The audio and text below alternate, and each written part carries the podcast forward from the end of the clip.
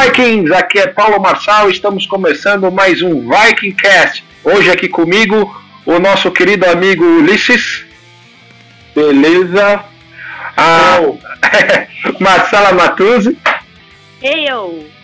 E um convidado especial, Igor, o nosso Dick Manager ou gerente de, de lojas é, nerds, que participou inclusive de, um, de, um, de uns MDcasts com o pessoal da Modelo Design. Então, quem já ouviu vai reconhecê-lo. Prazer, Igor. Ô, oh, todo meu, obrigado pelo convite aí. É, eu que agradeço por estar participando. Então, roda a vinheta!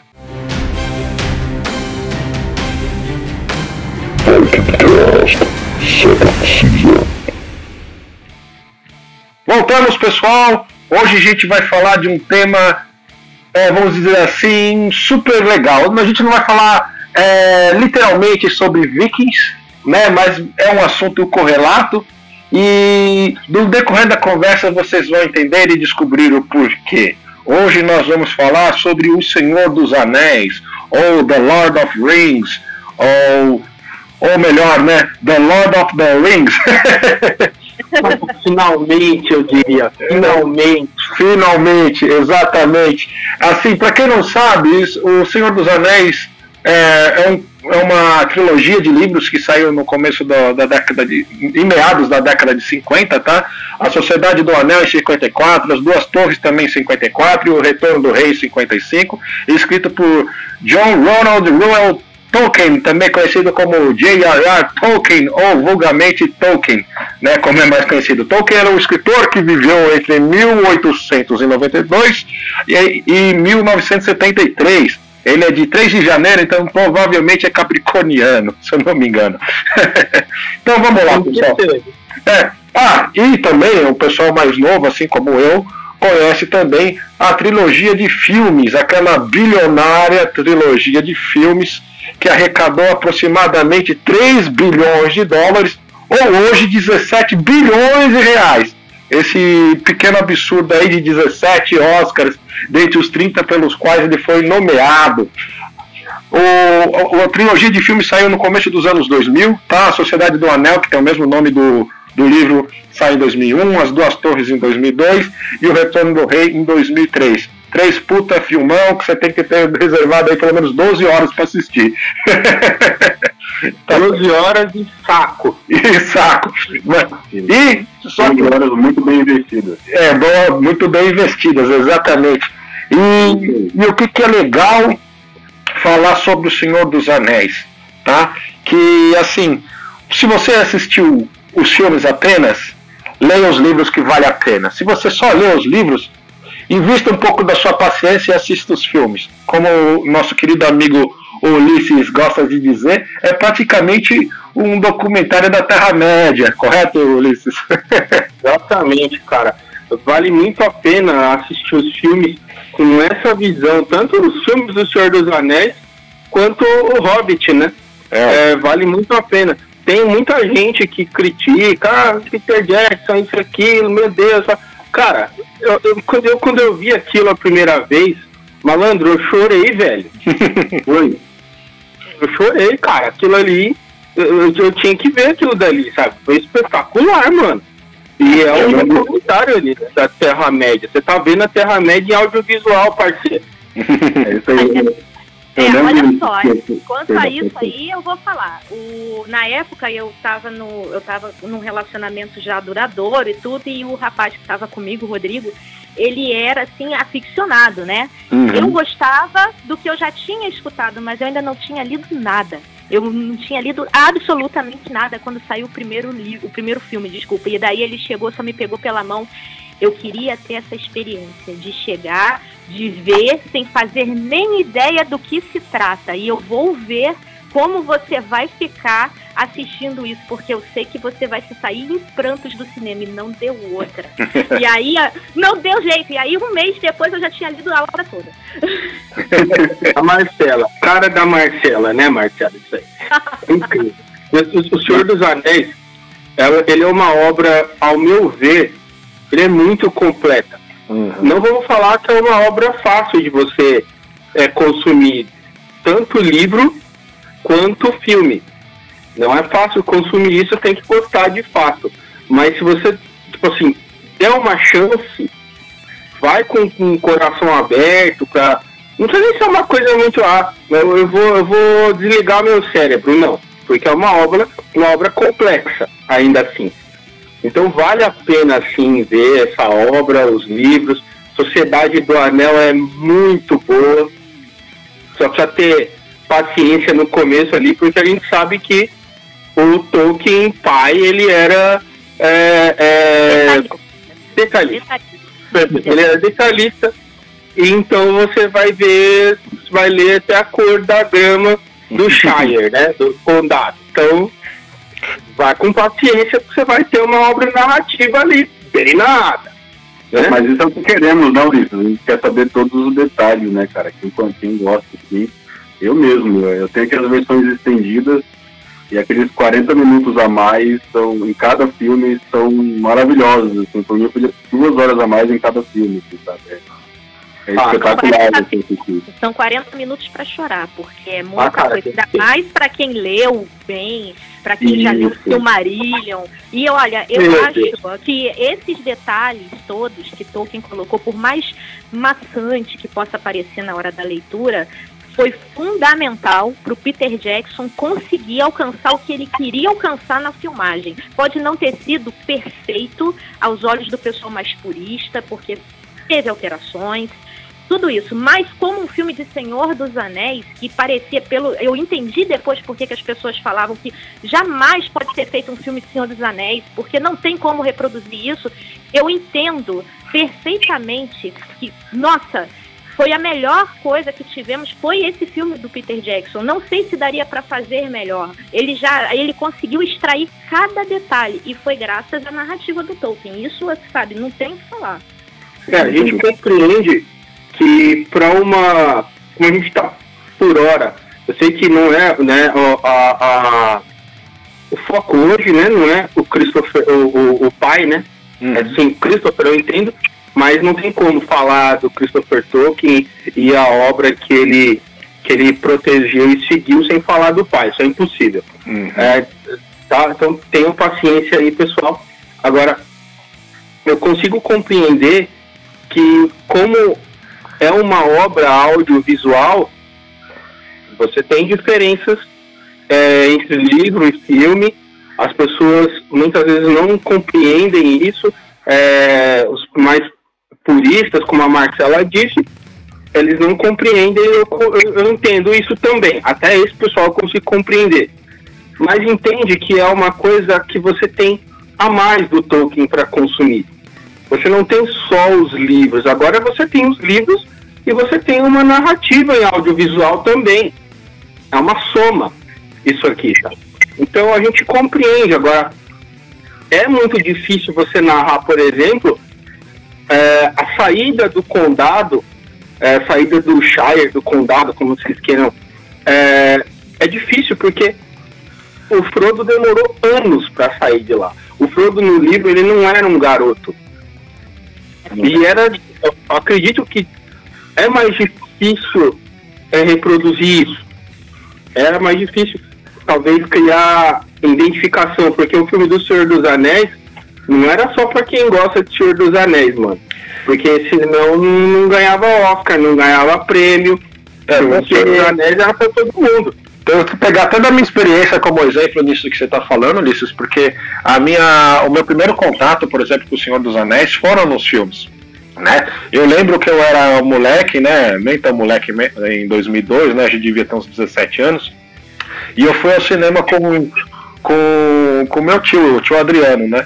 Ele era aquele, aquelas pessoas que gostavam de rock, então ele gostava de ouvir Black Sabbath, outras bandas do gênero e tal. E provavelmente na adolescência dele ele deve ter lido esse, esses livros do Senhor dos Anéis, porque ele falou que era imperdível assistir esses filmes, né?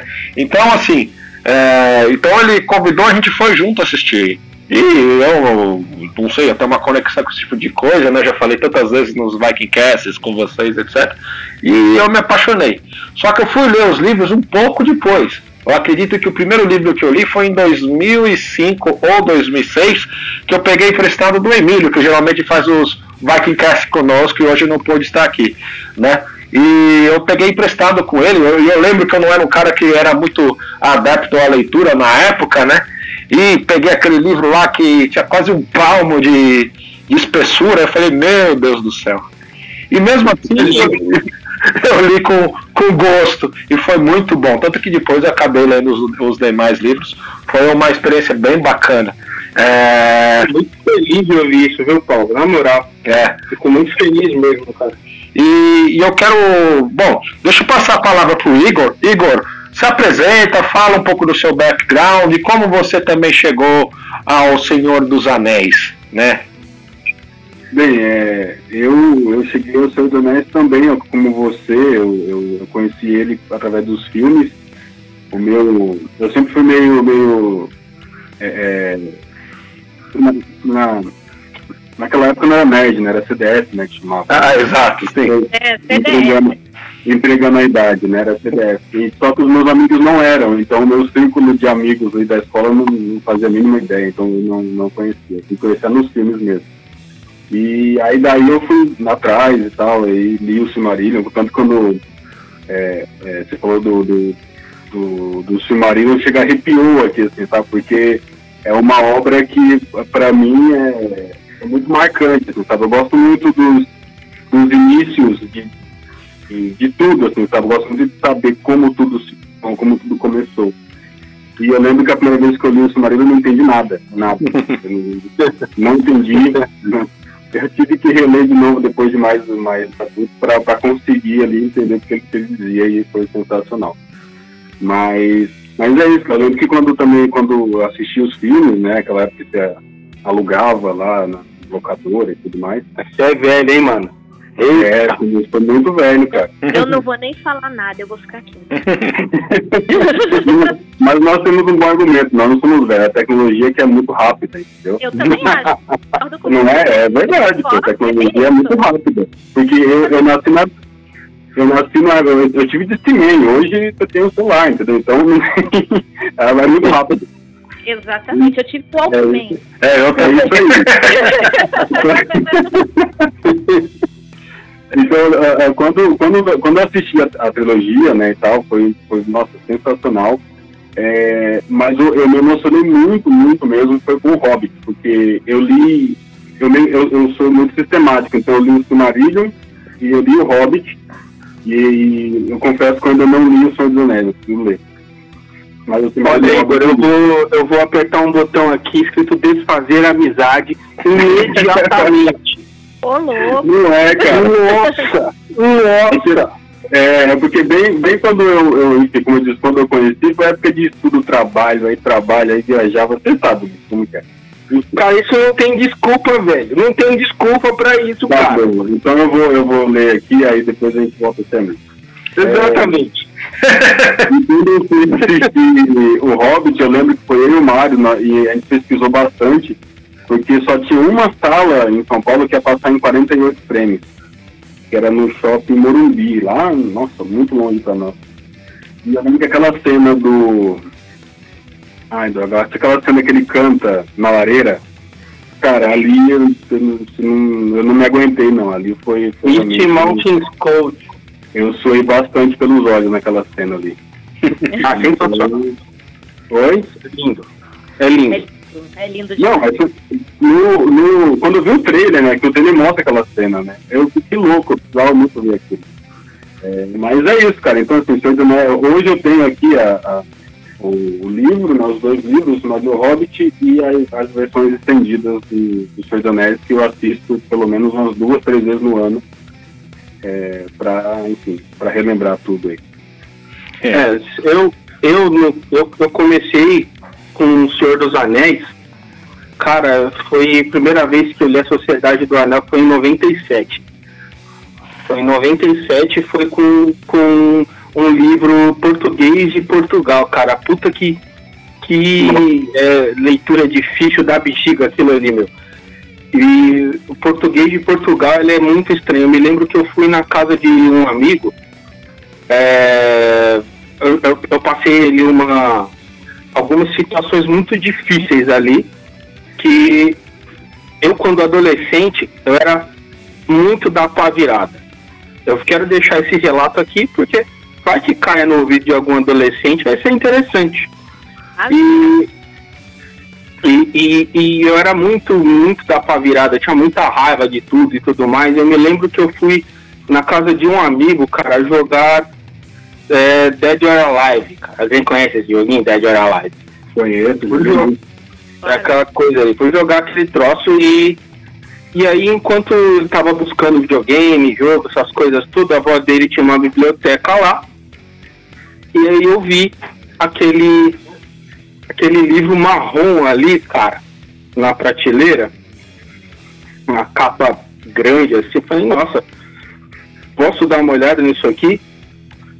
E ali tava escrito, cara, Senhor dos Anéis. Falei, nossa, do que que se trata isso aqui? Ele falou, cara, não faço ideia. Aí eu li o prefácio do livro e ali, cara, foi automático, cara. A hora que eu vi o prefácio do livro, contando sobre a Terra-média e falando sobre as áreas da Terra-média, posso levar esse livro emprestado? Emprestado, te devolvo na segunda? Da segunda do outro ano, porque fiquei, fiquei com aquele livro ali, e ali eu comecei, cara, com o Senhor dos Anéis, em eu não entendia, porque naquela versão o condado não é o condado, é o Shire, né? Eles chamam de o Shire. É, passo de gigante. Vocês estão ligados quem que é o passo de gigante? Passo de gigante. Eu lia também a, a versão da Europa América. Foram os meus primeiros. Então. Excepcional. Passo de gigante é o Aragorn, né? Passo largo. Então eu vi aquilo dali e, e até eu começar a entender e tudo. E o Senhor dos Anéis, ele é uma narrativa que ela vai fazer a sua mente é, elástica. Ela vai fazer que sua mente fique elástica, porque você vai ganhar um arcabouço de, de, de, de conhecimento em gramática e, e, e na, da, da nossa língua que é muito grande. É muito bom aquilo daí. É, e aquilo expandiu a minha cabeça, porque é, é, é, um mundo que eu não conhecia, é um tipo de, de, de mundo que eu não conhecia, apesar de jogar jogos de RPG, essas coisas, o Senhor dos Anéis ele era uma narrativa que ele me apresentava um mundo que eu, eu, eu não conseguia, eu não conseguia nem explicar do porquê eu gostava tanto daquilo. E dali pra frente não passou mais, cara. E aí quando eu vi que lançou no cinema O Senhor dos Anéis, eu não pude assistir aquele negócio no cinema, cara. E eu fiquei assim, desesperado esperando para ver é, aquilo no, no, no, VHS. E foi ali no VHS que eu vi aquela primeira batalha é, do Sauron contra os elfos e os humanos e tudo mais. Ali, cara, eu eu, ali eu chorei muito, velho. Puta merda. Quantos VHS foram pra você assistir o primeiro filme? Eu falar uns quatro VHS, né? pagava, o, ruim, o ruim é que você pagava por quatro locações, né? Quando você alugava uma locação assim. Tinha que ser, né, cara? Foi assim, espetacular aquilo ali, cara. E, e Senhor dos Anéis, pra mim, começou ali. Quando nas pesquisas eu comecei a ler sobre as outras coisas, porque dali eu já emendei. E antes, pessoal, não era fácil achar as coisas como é hoje, né? Eles mole, molecada tem um boi de achar os negócios, né, meu? e ah, antes era revista, tinha que garimpar, jornal, biblioteca. Cara, infernal, cara, aquilo dali. Ah, só para dar uma, uma explicação, né? Porque eu não sei, quem tá ouvindo a gente talvez não saiba o que seja VHS. Hoje em dia, vocês conhecem o, o, o, o Blu-ray, que é um disco. Antes do Blu-ray, tinha um outro disco que chamava DVD. E antes dele tinha um que chamava CD. E antes do CD, para você assistir filme, você tinha que assistir numa fita. A fita era do tamanho mais ou menos, sei lá do que, que era, de um, de um pacote de wafer. Que você punha dentro de um negócio que chamava videocassete. E aquilo lá. Durou um pouquinho, hein? É, é maior. É maior. É mais um livro, mais ou menos. É, mais. É, pra ter uma ideia. É, mais ou menos. Aí você punha aquilo lá, você assistia o filme né? E, e, quando você queria assistir de novo, você tinha que voltar o, o filme, que era você girava a fita ao contrário. E normalmente, se você não usava muito o seu videocassete, é na sua hora que dava merda. Caí e botava ela lá dentro, e às vezes a fita escapava e misturava tudo e, e, e arrebentava a fita. Se você alugou uma fita naquela época e ela fazia isso, amigo, hum, deu ruim. Agora, sem rebobinar levava multa. Exatamente. Eu consegui fazer isso. Eu consegui fazer isso com uma fita do Akira, mano. Você bota a fé no negócio desse. Primeiro Akira que eu assisti na vida, eu ferrei com a fita, mano. Ah, não. ah, burrinho aquilo ali, né? Eu vou torcer para acabar essa quarentena, Ulisses, e você me aguarde. Como é que você faz isso com uma fita de Akira? Pois é, cara, eu sei. Eu sei. E aí, cara, e daí foi aonde eu conheci o Christopher Tolkien. Foi porque eu peguei o Silmarillion. Eu tinha conseguido ler O Senhor dos Anéis, As Duas Torres, O Retorno do Rei. E tem muita coisa para falar do Senhor dos Anéis e O Retorno do Rei. Off é, é história, tá? O Retorno do, do Rei, As Duas Torres e e a Sociedade do Anel, que a gente conhece, tá? Ele é, ele é cortado, tá? Os livros. São 400 parágrafos, parágrafos a menos, tá? então, é, então, se você leu e acha que leu O Senhor dos Anéis como eu achava, e, e leu e releu, leia de novo e pegue a nova versão, porque a antiga tá foiçada. Ah, essa versão da Harper Collins, é, essa versão da Harper Collins tá assim divina, cara. Tá cintilando. Cintilando. Eu fui no Tolkien Fest que teve em 2018. Na época tava lançando a queda de Gondolin, lançou lá, inclusive, nesse Tolkien Fest. E, e daí o tradutor, o rapaz que traduziu a, o, a queda de Gondolin estava lá e conversou com o pessoal, explicou como é que foi a forma da tradução, o que, que ele levou em consideração. E olha, eu vou te falar, o rapaz. Carioca ele. Muito bem, muito bem, ele mandou. Oi? Carioca ele, né? Ah, sim, como você, ó. Não é? Não é, Marcela Matos? E, e, aí, cara, esse, esse Silmarillion foi onde eu conheci o Christopher Tolkien, né? E vi que ele é, como a Marcela gosta de falar, né? O guardião da obra, né? Da, do, do, do, do, do pai. Quer falar dele, Marcelo? Antes de vocês falarem, deixa eu só dar um, um recadinho, eu já passo a palavra de volta para Marcela. A gente, por, por, conta do Covid, a gente está gravando o nosso Vikingcast é, em casa, por telefone, tá? Cada um na sua casa. Né? Então há um, uma queda de qualidade em relação às gravações do, do Vikingcast da primeira temporada, a qualidade do áudio em alguns episódios que são gravados assim. Tá, pessoal? Não se preocupe, né? É, assim que a quarentena acabar, a gente volta a gravar no estúdio, a gente tem de volta aquele ganho. E outra coisa, por que, que eu resolvi falar disso agora?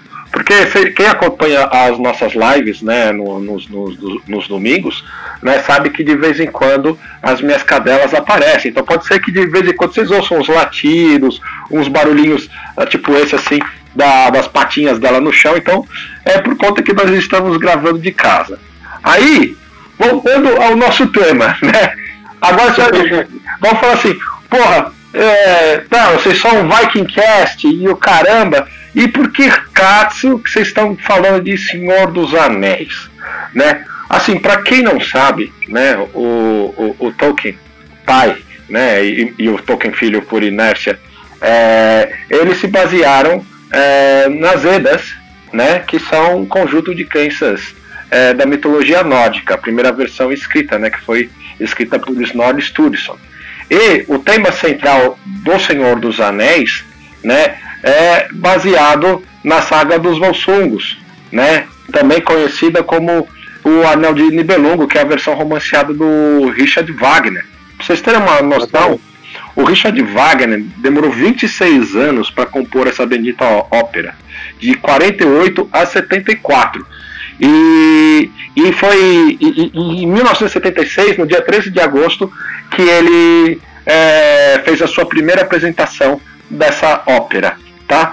Essa saga dos Valsungos, ou o Anel do Nibelungo, ou o Anel dos Nibelungos, tá? Ela, ela é, é, é baseada, ela é baseada não, ela é a versão germânica do mito de Sigurd, né, da mitologia nórdica. Então, Siegfried, né, do, do da saga dos Volsungs, é a mesma pessoa que o Sigurd. Então, é, muitas vezes tem algumas variações por conta da, da versão germânica em relação à nórdica e também por causa das adaptações famosas como a de Richard Wagner em relação à, à, à lenda do, do, do Sigurd, tá? Ou Sigurd, ou o nome que, ou a pronúncia que vocês preferirem, tá? Então, é, pra, o Siegfried ou o Sigurd são mais ou menos a mesma pessoa, tá? E a base da história dele né, ou deles, né, se vocês preferirem, é a base do Senhor dos Anéis. Tá? Agora, só para explicar porque que a gente entrou aqui, depois a gente vai detalhar melhor isso aqui, o, principalmente o Ulisses, que tem um maior conhecimento nessa, nessa sinergia, ele vai falar um pouquinho melhor para vocês. Mas agora eu passo de volta a palavra para Marcela. Desculpa, Marcela. Não, olha só, imagina. É, bom, Christopher Tolkien, gente. É, a gente, todo mundo que é fã né, da, das obras, tem que agradecer muito a esse homem. Muito, muito. Porque, assim, durante, quando ele era novo, durante o período ainda de confecção, né, da escrita do Senhor dos Anéis, ele teve lá com o pai dele. Ele já cresceu durante o, o, o escutando os contos de Bilbo, cara. Entendeu? Deve, eu fico imaginando o quanto, o quão cativante foi isso, né? De você crescer com seu pai escrevendo uma obra que se tornaria assim algo fantástico, né? Então, o, o que, que acontece? Logo depois que, que Tolkien, né, já foi, aquela coisa toda, o Christopher continuou os trabalhos. Ele concluiu o Silmarillion, que assim, o Silmarillion é tudo que existe no Hobbit, para quem só viu os filmes, tudo que tá no Hobbit, tudo que tá no Senhor dos Anéis, tudo isso, como o Ulisses mesmo já estava falando aqui, tem a base nos acontecimentos do Silmarillion. O, Silmar, o Silmarillion é como se fosse, assim, o livro, não, é o livro da criação da Terra-média, desse mundo, desse universo. Criação de Arda, né? Pré-Terra-média.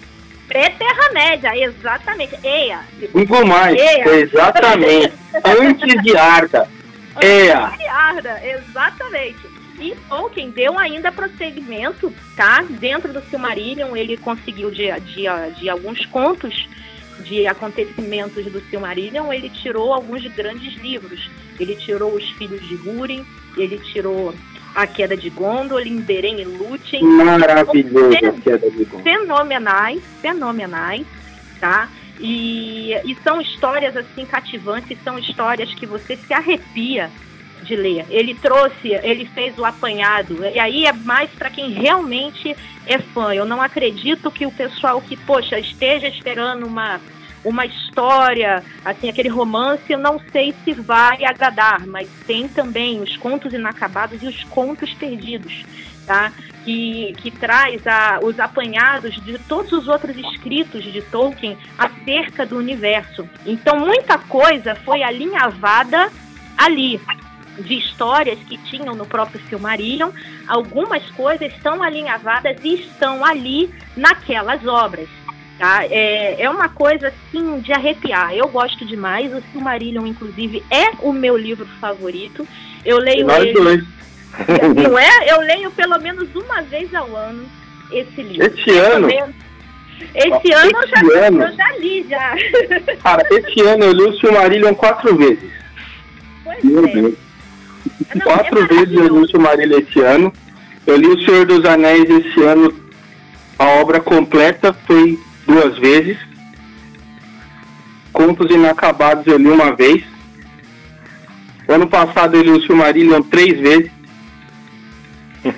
é um negócio assim, é, é inexplicável, cara. Eu não sei nem medir o que, que isso faz comigo, entendeu? E eu, eu vou falar, e eu vou falar. Toda vez que eu leio o Silmarillion, principalmente o Silmarillion, esse mais do que nunca, toda vez que eu leio, eu choro. E eu choro muito. E as pessoas ficam, ah, não, como é que você tem saco pra ficar lendo Silmarillion? É uma leitura de uma vez só. Dá vontade de bater. Porque, olha, eu, Eu juro, eu juro, eu leio aquilo e é uma coisa assim, é, a história toda da Terra-média, a história toda, toda, de Arda, de Eia, tudo, é uma coisa assim que, sabe, é muita história de superação, é muita história de erros, de acertos, sabe? É, deixamos é claro que, que não são é, histórias propriamente é, ditas que acabam é, de uma forma feliz, assim. Elas não. acabam, mas elas é, não costumam acabar bem. Mas é esse é o interessante. É, as obras de Tolkien, é, é tudo isso, esse universo, ele se remete a qualquer época da vida, do mundo Verdade. atual. Ele é extremamente atual. Olha, eu estava vendo agora esses dias com as crianças os filmes do Senhor dos Anéis, nós vimos e na versão estendida, né? Porque eles agora estão maiores e tudo. E eu mesma não estava muito bem com essa quarentena. E eu cheguei assim, gente, eu preciso ver uma história de superação que realmente me faça reerguer e caramba, tem que ver além. E o Senhor dos Anéis, gente, é a melhor obra para você fazer isso. É uma, é uma coisa que você está quase sem esperança de tudo. E como é que as pessoas se esforçam, porque tem que acreditar que existe algo de bom nesse mundo, como o Sam fala, entendeu? E quando, olha, aquela hora, por exemplo, que o, o, anel começa a ser cobiçado e as pessoas questionam como uma coisa tão pequena pode causar tanto temor. Vê a gente, a situação que nós encontramos hoje, gente, o Covid, um vírus. Olha o terror que tá. Uma coisa tão pequena. Então, quão atual não são as obras do Tolkien, gente? Ela pode vir e te tocar a qualquer momento na sua vida. Entendeu? Não precisa ser uma coisa global. Pode ser coisas pequenas que estejam acontecendo com você na sua vida. Justamente por isso. E como o Ulisses falou, são histórias que não têm efetivamente bons desfechos, mas elas têm desfechos que são mais próximos da realidade. E é isso que encanta. Isso que é. encanta, é. essa proximidade com a, o, com a, trazendo a fantasia e deixando ela assim tão correlata com a realidade, entendeu? Muito legal. Oh, oh, oh, você falou agora, você falou agora do, do, acreditar e tudo mais, né? Eu lembro que a primeira vez que eu assisti o último, né, que é o, o Retorno do Rei, eles não, eles, eles vão lá para a guerra acreditando que o, que o, Frodo vai conseguir, né? Mas sem ter nenhuma informação, sem ter nada, assim, eles vão, né? E, e, e você fica muito aflito, assim, porque você tá vendo os dois lados, mas você não consegue, pelo menos eu não conseguia conceber é, tanta a, a, a, fé que eles, que eles depositavam, né? Que eles depositaram no, no, no no, no Frodo e, em cumprir a missão, né? Então isso é muito legal, assim, eu achava realmente. É, é eu, eu, quando me colocava. Porque quando, quando você assiste, você, pelo menos eu me, me imagino naquela situação, né? E, e, eu não consegui, eu não conseguia conceber essa fé, essa, esse acreditar deles, sabe? Aquela, aquela cena em que eles estão cercados e que depois tudo desmorona porque eles só, sabe, é, é surreal, assim, sabe? A questão da, Essa... da superação que você falou aí, é, realmente é, é, é maravilhoso. Essa parte, Igor, que você está falando, ela é simplesmente fantástica, porque, fazendo uma analogia ali no, é, nos filmes, né, com os livros, dá pra gente jogar fazendo essa analogia, veja só. Nos filmes, vocês se lembram, né, nos filmes, os livros, existem aquelas três pedras Palantir, certo? Isso. Você se da Palantir, né? É o celular da Terra-média, né? A Palantir. Então, é, exatamente, é o Xiaomi da Palantir, tá? É isso é, da Terra-média. Então, o que acontece? É, quando, é, é, acho que foi, foi o Pippin que...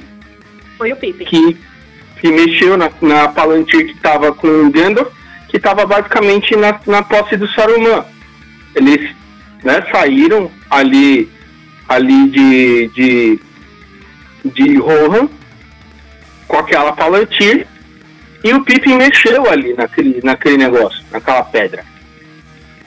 O Sauron, porque assim, para você mexer com a Palantir, basicamente você tem que ser a mente mais forte é, do que a última que mexeu na Palantir. Para você conseguir ter acesso as imagens e a, a informação que você quer dali. É um, é um, é um WhatsApp criptografado. É basicamente isso. é um WhatsApp que derrete sua mente se você não tiver a mente preparada para mexer com a Palantir. O Pippin foi ali mexer com a Palantir. O Sauron detectou ele ali. O Sauron viu um pequeno. E basicamente ele achou que era o Frodo ali. Uhum. Opa, peraí, então o anel tá ali. Então eu vou virar os meus esforços para lá. Nesse momento, o Frodo já estava em caminho, a caminho de Mordor, junto com o Sam e a escrotidão zoiuda. É. O que acontece que o Gandalf preveu isso e falou: vamos dar tempo pro Frodo. Então o que, que a gente vai fazer? Vamos pra porta de Mordor. Com o exército, com caramba inteiro, e vamos chamar atenção, batendo o pé no chão e tudo mais. Vamos chamar atenção do, do, do Sauron pra cá. Quando ele fez isso, o Sauron pegou todas as tropas e colocou em direção à, à entrada de Mordor. Mandou lá um, um, um porta-estandarte dele lá, né? Que era inclusive um dos primeiros homens, né? Esse cara é citado. Salvo engano, ele é citado no Silmarillion, esse cara. Que era o Boca de Ferro, né? O Boca de Sauron. É o Boca de Sauron. E aí esse e cara, ficou então... Ficou fantástico, ficou fantástico. Ficou, cara. Ficou, Nossa. ficou. E daí esse cara, então, foi pra lá persuadir o Gandalf a se entregar junto com os outros e tirar a resistência da Terra-média. Enquanto estava acontecendo essa fusarca toda ali embaixo, o Frodo estava subindo. E quando ele percebeu, quando o Sauron percebeu, já era. E é muito louco essa descrição no livro, porque o que mantinha os orcs em pé, vamos chamar assim, era a ligação mental do Sauron com eles. Eles tinham uma ligação mental, não só os orcs, os orcs e aquelas porcarias tudo da Terra-média tinha uma ligação mental com o, o Sauron. E essa ligação era de controle. Então, quando essa ligação caiu, nossa, eles desmoronaram todos, assim, de uma vez. É, lembrando que o Sauron era o necromante, né? Então, é, ele, ele ergueu aquilo tudo, ele ergueu aquilo tudo com as forças dele referentes a esse tipo de arte, né? Vamos Exatamente. Lá. Exatamente, perfeito. Então, a, essa parte aí, cara, é, do Senhor dos Anéis ela é muito louca, ela é muito sensacional. A gente. É, pode falar, Marcelo. Não, é, não, conclui o seu pensamento. E daí, cara, a gente, a gente consegue entender que essa parte inteira é de você ficar sem fôlego. Até vir o rei das águias e pegar eles, né? Você fica Olha. ali sem fôlego, até, até chegar em Valfenda, meu. Você é. fica sem respirar aquilo ali.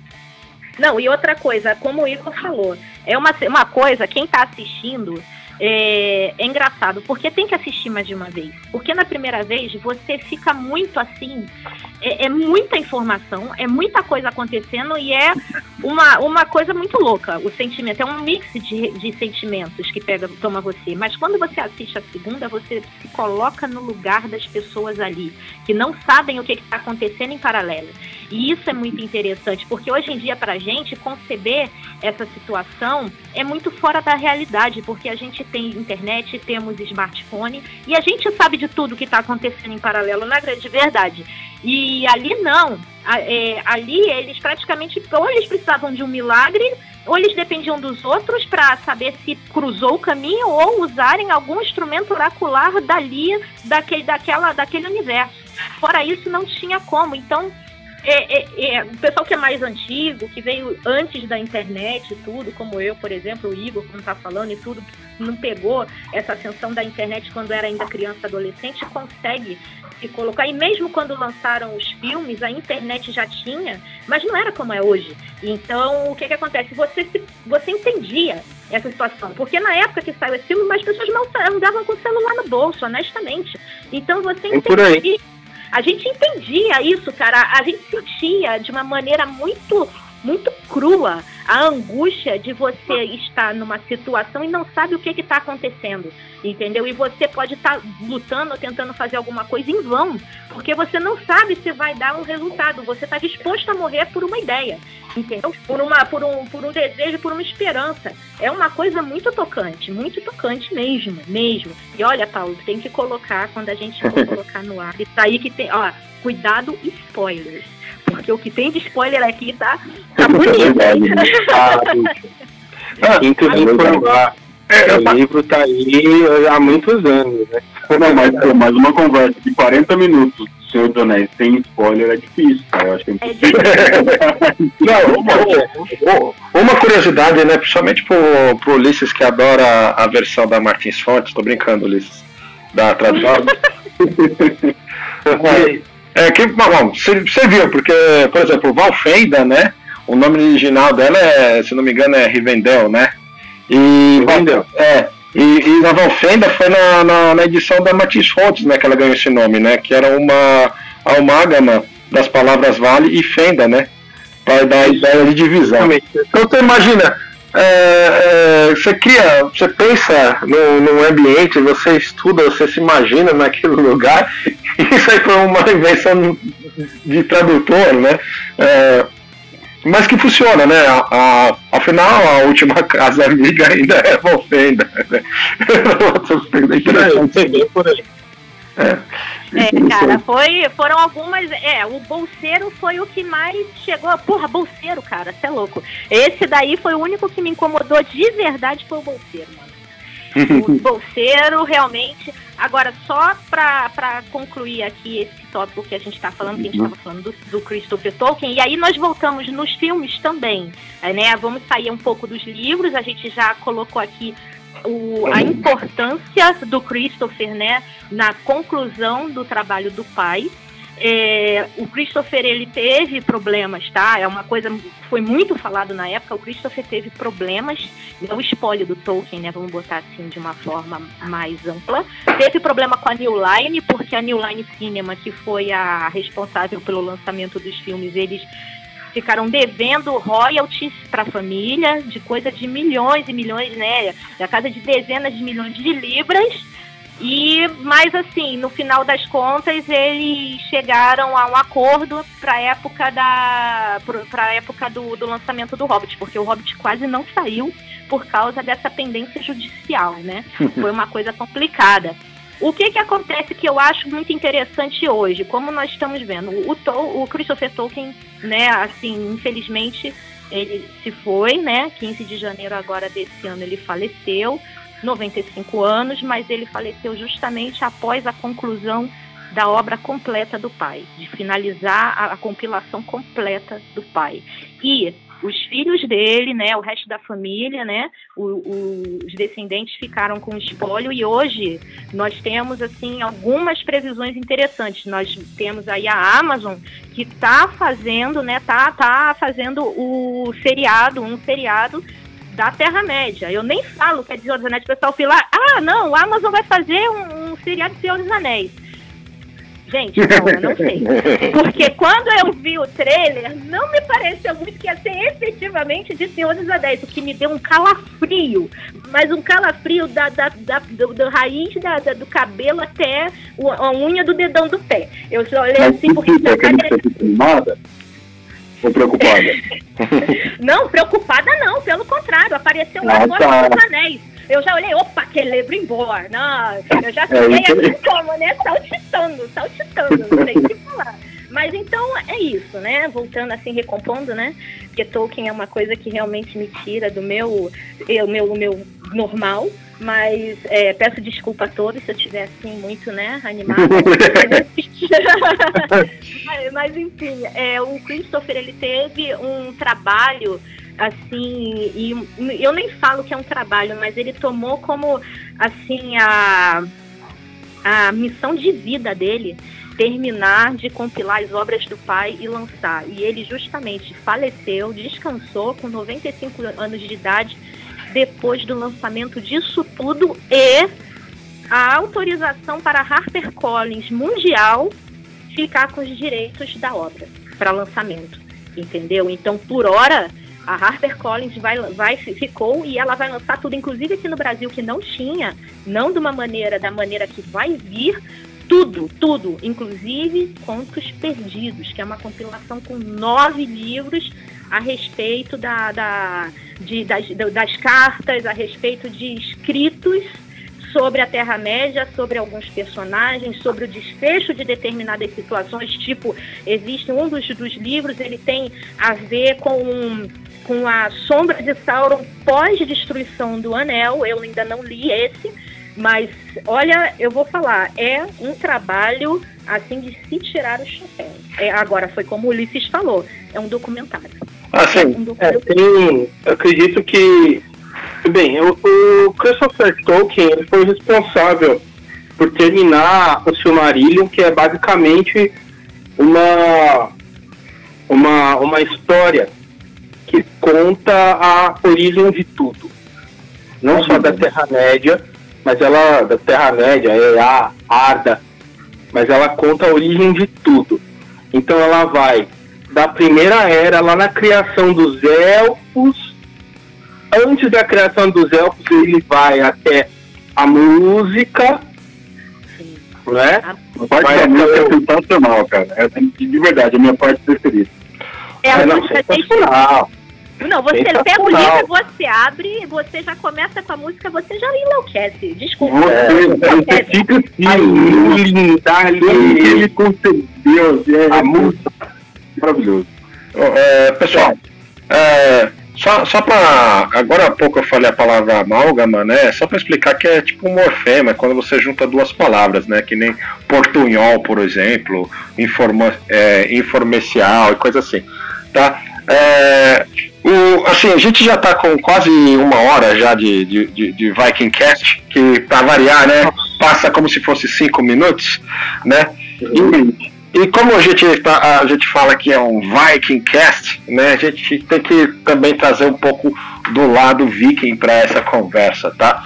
Antes disso, eu que, pensei que, Ulisses, quando você tivesse um filho, um homem, né, é, você ia chamar ele de Alfredo, né? Mas os Você sabe que Alfredo, Alfredo quer dizer é, elfo sábio, né?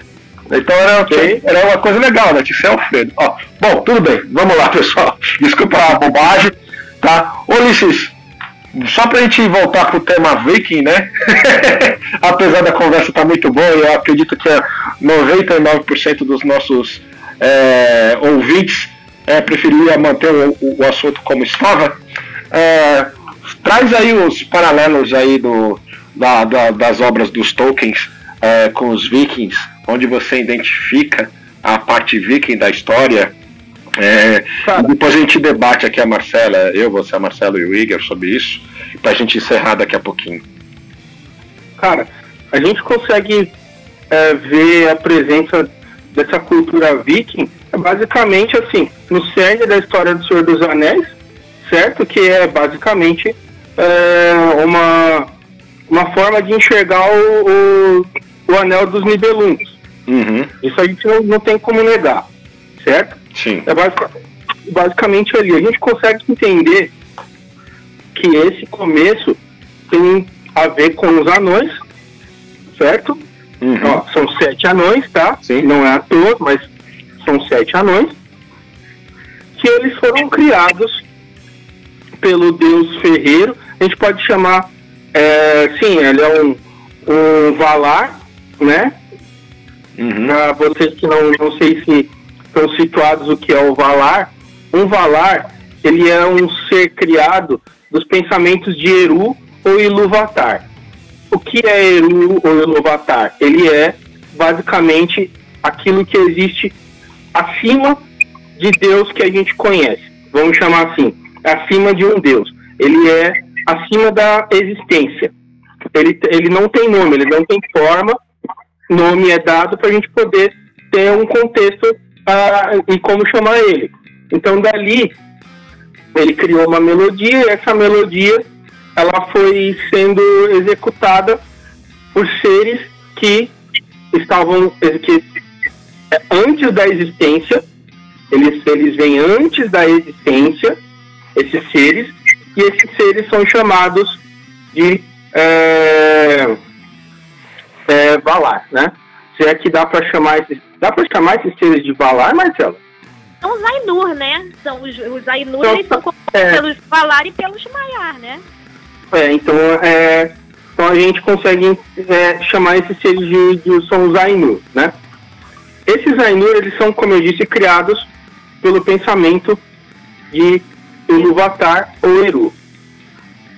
Quando a música foi sendo executada, essa música ela criou um ponto azul, uma esfera azul, que existia, passou a existir no nada, mas ela não pertencia ao nada. Isso é o que a gente consegue chamar de Arda. Uhum. Certo? Sim. Dentro dessa esfera, Eru disse aqueles que vieram do seu pensamento vão para a Arda e deem forma à Arda. Aqueles que quiserem podem ir, então vão para a Arda e deem forma à Arda. Um desses seres que dos Ainur que saíram do pensamento de Iluvatar e entraram em Arda, entrando em Arda, ele deixa de ser um Ainur e passa a ser um Valar. Então ele passa a ser uma força de Arda, que é o que Exatamente. vem, é o que é dado o nome Valar. Um desses seres é o ferreiro Aulê. Ou a gente pode chamar de Aulê, mas é, é um ser que ele basicamente moldou o que era a terra, o que era a pedra, tudo que era material. Nesse sentido de ferragens e criação, veio desse Valar. Esse Valar em si, ele, como ele era, ele era afoito por criar, porque era a existência dele. O cerne dele era a criação. Então ele quis criar. Ele criou uma raça feita a partir de pedra e metal, é isso, né, Marcelo? Isso. Que são os anões. Na terra, na terra. Exatamente. Sobre a montanha. Então, quando você ouve no Hobbit que aquela é a terra dos anões que reinam sobre a montanha, é porque eles foram criados lá. Isso, de fato, foi uma determinação do pai, do Eru. Porque quando esses anões eles foram criados, o Eru ficou puto com o filho dele ali. O Aulei falou: E aí, Xará? Como é que você coloca uma coisa viva, existente, na terra que eu pedi para vocês criarem antes de mim, antes dos primogênitos? Que porra é essa? Como é que você coloca uma coisa assim no lugar? Não põe assim o negócio. Agora você vai matar esses anões aí, mano. É o que você vai fazer. O, o, o Deus, o Valar, ele de Oi. Oi. Não, é só pra. pra é, é, não sei se todo mundo que vai ouvir vai, vai, vai ter esse conhecimento, né? Mas é porque ele criou ali a, a, é, a Arda para os primogênitos, né? Ele não queria nenhuma outra. outra ele só queria é, um zero. Habitante, é, não queria nenhum outro habitante antes dos primogênitos, por isso que ele ficou puto, né? Exatamente. Né? É, até porque, ó, até porque Melkor, que era o primogênito dos Valar o mais forte, ele foi banido justamente porque ele quis criar fora do pensamento de Eru. Exatamente. É, já na parte da música, ele, é, hora, que é é, é atuante, né? É, exatamente. Na parte da música ele já destoa, né? Ele já fala que ele quer tá. criar os próprios sons, né? Então. Eu é, imagino o Melkor lá com uma guitarra. Perfeito, cara. Tudo, Enquanto você tocava com harpa, sabe? É isso aí, eu, eu confesso que eu tive a mesma imaginação. Eu também, cara. Eu pensei exatamente, imagina um coro lá de é, todo, todo, lírico, todo lindo, de repente vem uma distorção. E não é uma guitarra, mano. É uma guitarra de Seattle, cara. E Exatamente. Permitem, e se vocês me permitem fazer um pequeno adendo, já que a gente está aqui no Vikingcast e tudo mais, uhum. é, eu vejo, eu enxergo o Melkor, a figura do Melkor, eu, eu vejo que o Tolkien quis chegar colocando uma figura tipo um trickster mesmo, um Loki no Melkor, tá? No Morgoth, né, como ele se tornou após, porque ele vinha justamente para cagar as coisas. É, para alguns ele dava coisas, entendeu? Mas no final ele era aquele que era o do contra mesmo. Ele tinha, eu vejo muito ele tendo colocado um ah. pouco de essência de um trickster. É, eu, eu, não via trickster, Marcela, mas eu via tipo assim, pô, vai lá um lá, cria a montanha, ele dá um tapa na montanha e quebra a montanha. O cara vai lá, põe o coqueiro, ele chuta o coqueiro, entendeu? É, eu, eu, ah, eu, é, não, mas olha só, mas, mas a gente tem que pegar a parte que ele ficou preso em Almarém. Que ele ficou naquela, naquela, naquela prisão de 100 anos. Mauê deu para ele o perdão, convidou-o para fazer parte da comunidade em Almarém. E o que, que ele fez lá? E aí que eu vejo o Trixie. Porque ah, vendo, ele ficou fazendo fofoquinhas. Ele, de certa forma, quando Fënor fez as Silmarils, os comentários dele foram os que semearam ali aquela a, a, a, aqueles desejos, sabe? Aqueles desejos ambiciosos, negativos dentro de Fënix.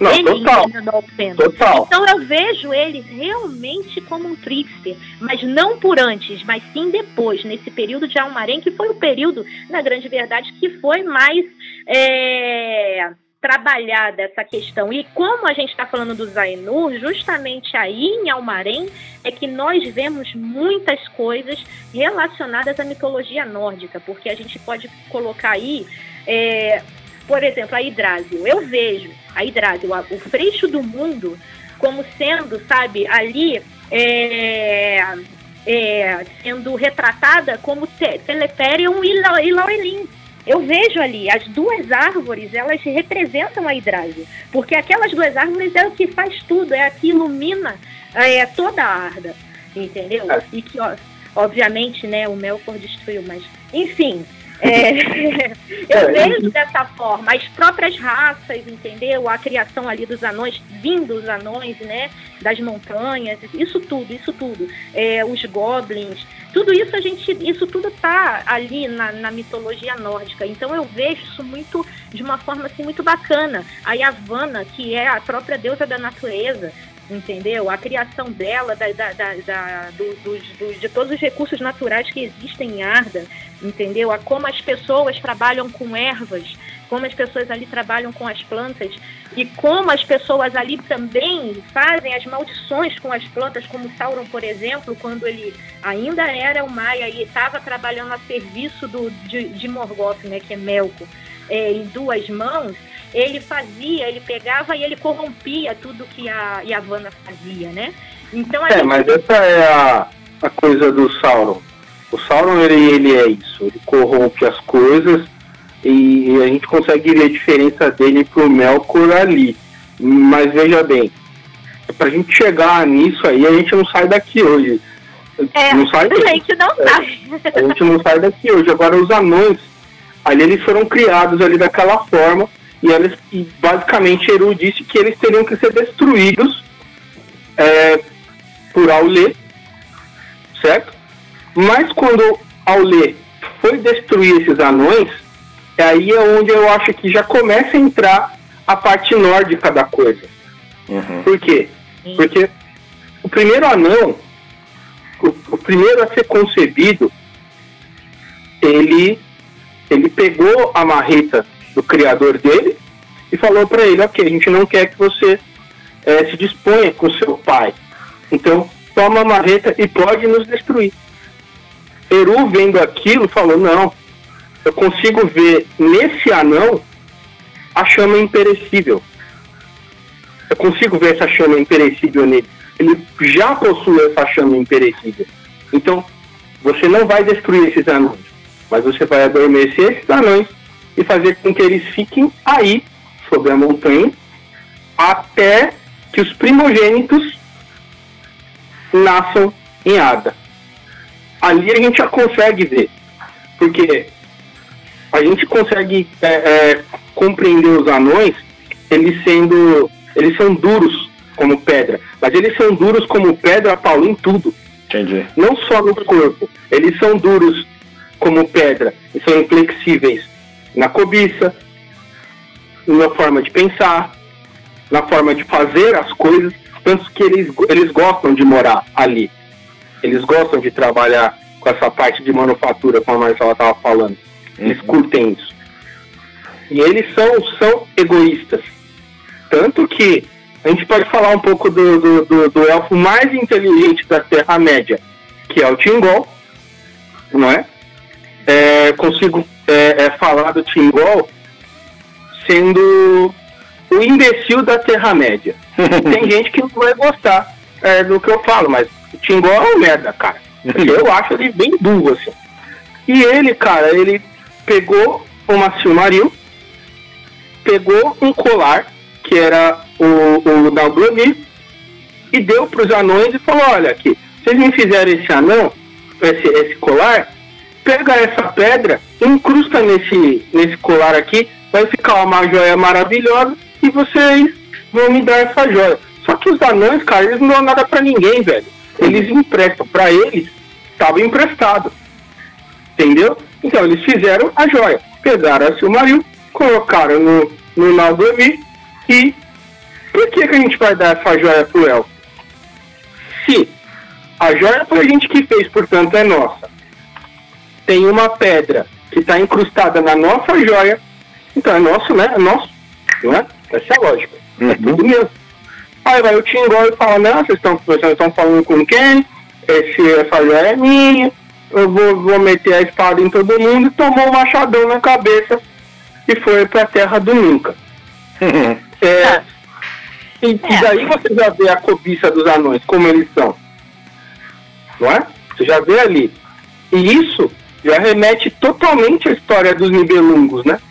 Sim. Aquilo, o tesouro dos Nibelungos, ele, eles, eles fazem isso com quem cobiça aquele tesouro. E não só os Nibelungos, eu digo o Smaug.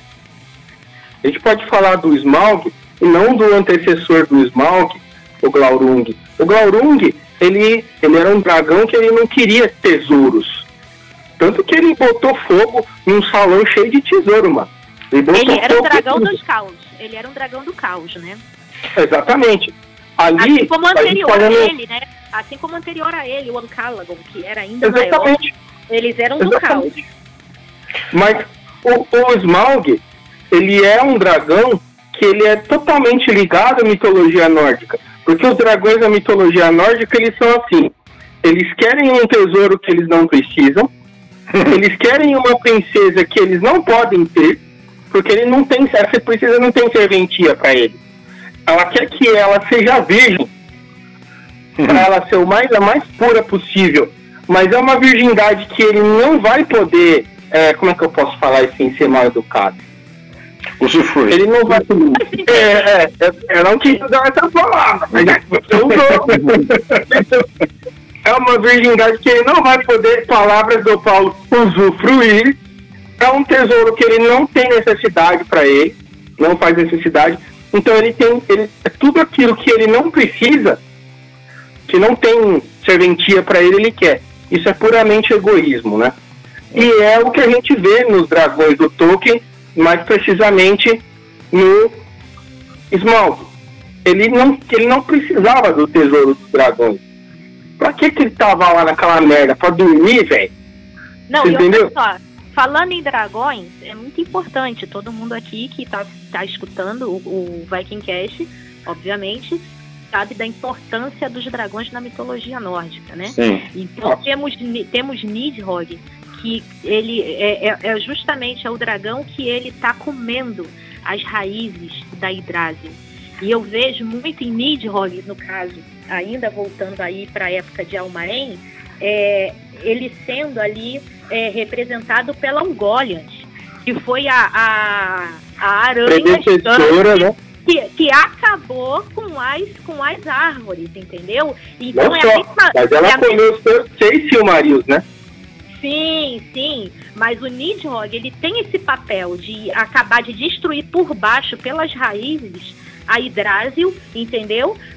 Já no, na preparação para o Ragnarok. E é muito importante, e é muito importante os dragões na mitologia nórdica. Temos, na grande verdade, são quatro, não é isso, Paulo? São quatro dragões, que são os vermes, né, que se uhum. chama, né?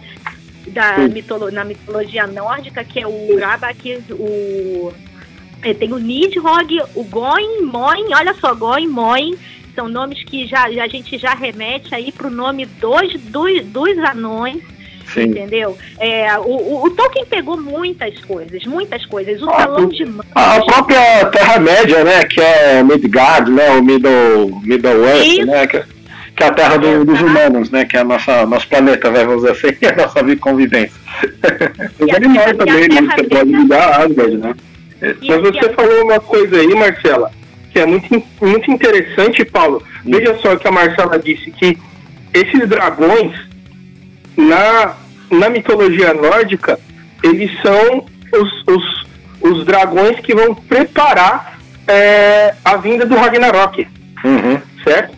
E ela fez uma correlação com a Angólia, que a desgraçada pulou lá em Amã, né?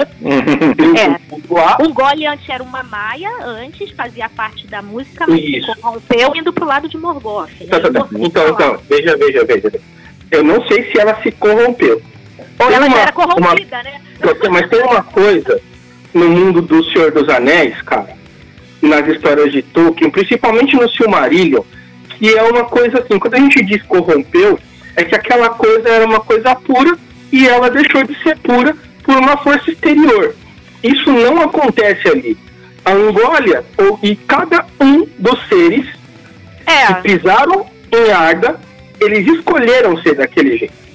Sim, sim, cada um você deles. tem razão. Os Balrogs, que também eram Maia, eles, eles eram Maiar, eles escolheram ir para o lado de Melkor. A Ungoliant também, bem, bem lembrado. Exatamente. Sauron o Sauron, na verdade, não. Ele, como Merion, ele era oposto, ele era oposição à canção de, de Melkor, é, da, da a, a, a, a, dissonância de Melkor. Ele era completamente oposição, ele não era a favor e ele cantava ele cantava de forma harmoniosa com os outros Valar, né? Ele é, mas ele caiu igual o Saruman, né? Igual o Saruman tanto fuçar, fuçar, fuçar, virou um merdalhão daquele dali. Na verdade, não. Na verdade, não, tá? Na verdade, não. O Merion, na grande verdade, ele queria criar também, porque ele foi ferreiro de Aulê e ele era o ferreiro mais experiente.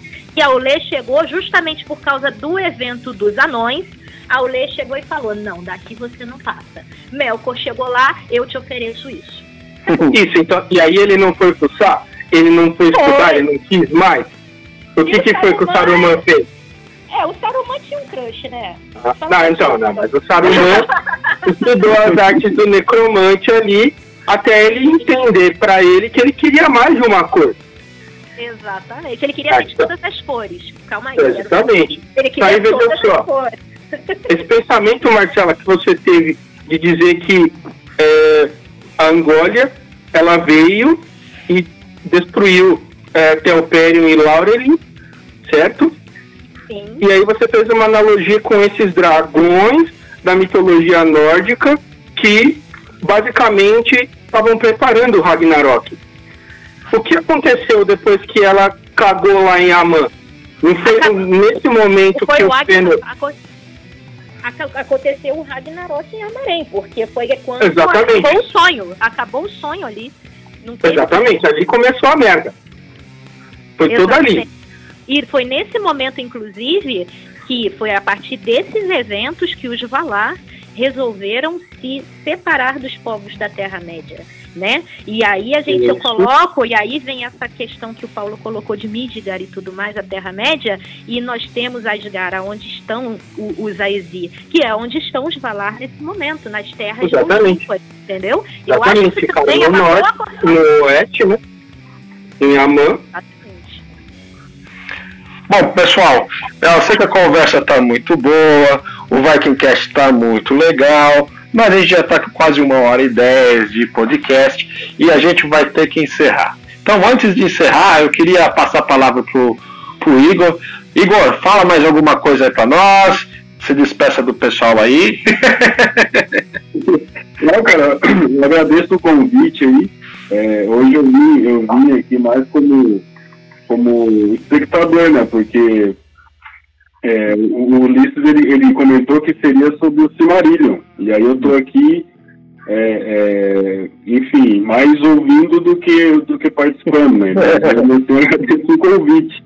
Né? E, enfim, espero, é, é, aos, aos, aos próximos, se houverem, é, Ulisses, me fala o que vai ser, tá bom? Pra não ficar ô, Ulisses, você quer falar mais alguma coisa? Faz um jabá da cara, modelo. Cara, é, quero sim, pessoal. É, dê uma olhada no, no, nosso podcast, na, na, o podcast da Escola Modelo Design, né? Que é o MDcast, bem bacana. Nessa quarentena tem muita tem muita coisa legal acontecendo, tanto no MDcast. Podem dar uma olhada no nosso site também para as aulas online que a gente tem lá. São aulas gratuitas que você pode acessar e, e, e tirar proveito dessas aulas nessa, nessa quarentena e tudo mais. Vamos evoluir nessa quarentena, né? Uhum. Dica de arte também é um dos programas que você pode é, é, beber dessa fonte ali porque o Dica de Arte ele não é como o MDcast que ele é extenso, é uma coisa mais curta, que você vai conseguir aprender e se divertir vendo o Dica de Arte. Todos esses vídeos estão no nosso canal no YouTube, vocês podem acessar. O MDcast, além de estar no YouTube, ele está também no Spotify. Sim. Certo? Então, uhum. qualquer coisa, é só dar uma chegada lá. Ah, inclusive tem alguns que eu participo com eles ali. É, inclusive a gente gravou recentemente um aí sobre Cavaleiros do Zodíaco, então você que está ouvindo e gosta do assunto, acessa lá o MDCast, você pode acessar o site da Modelo Design, que é modelodesign.art.br. Lá tem os links para todas as mídias deles, inclusive para o MDCast. Correto, Ulisses? Perfeito, Paulo, perfeito. Marcela, quer falar mais alguma coisa? Eu queria falar muito mais, mas nós não temos tempo para isso. mas assim, gente, é mais agradecer mais uma vez vocês estarem escutando a gente. É é super, eu acho fantástico, muito importante, porque é, mitologia nórdica não parece, mas está relacionada a muita coisa na nossa vida, na nossa cultura. E assim, né, Paulo, a gente aos uhum. poucos, né, a gente vai trazendo aí, né? Então, poxa, agradeço demais a audiência de todo mundo. Eu que agradeço a participação de vocês todos, em especial para o Igor, que é a primeira vez dele. Obrigadão por ter vindo, Igor. Imagina, eu agradeço o convite. E obrigado, pessoal, por tudo. Quem quiser, toda segunda-feira agora a gente vai ter o, o Vikingcast. Espero que vocês estejam a, nos ouvindo. É, às sextas-feiras a gente tem o Giro de Notícias da Livros Vikings, que é um compilado com todas as notícias que saíram no nosso blog, em um formato de vídeo que você pode assistir no nosso canal do YouTube. E comprem os nossos livros, leiam a saga Viking Loop, porque vale a pena acesse www.livrosvikings.com.br barra livros, tá? Conheça lá o nosso trabalho, entre no nosso blog, leia tudo que tem de notícias sobre o mundo viking. Foi um prazer estar com vocês todos aqui. E quem puder nos ajudar, nos apoiar, acesse apoia.se barra livros vikings. E quem nos ajudar tem umas, uns prêmios interessantes e eles são cumulativos, o que vale a pena. E, e o dinheiro que a gente arrecada lá vai servir para a gente fazer novas publicações, quem sabe trazer umas edas traduzidas para vocês, ou, ou se não. É bom, hein? É, show de bola. Ou lançar uns, uns livros novos, alguns com a participação de vocês, como uma coletânea de contos que eu e a Marcela a gente vai organizar. Tem bastante coisa legal. Tá certo? Então, ah, inclusive, pode falar. falar nisso, uhum, Paulo, claro. é, eu achei fantástico, achei fantástico o, as, as lives que você tem feito com o Emílio, é, uhum. trazendo né, o, a confecção do, do, do, novo livro da trilogia. E vai ter mais? Como é vai, que vai ficar isso? Vai, a gente tá. A gente, a gente é, levou dois episódios para criar uma personagem nova que ela vai fazer parte da saga do livro da da história do terceiro livro, né? E vai ter um papel de destaque. E aí a gente está também querendo depois fazer um livro à parte com a participação de todo mundo que ajudou na criação dela para fazer um livro sobre ela, tá? E não nesse próximo Viking, não nessa próxima live, ou, é, em breve a gente vai ter uma live onde a gente vai fazer a capa do terceiro livro ao vivo junto com vocês, tá bom? É, obrigado, Marcelo. Obrigado, Ulisses. Obrigado, Igor. Valeu, pessoal. Até a próxima. Scal! Call.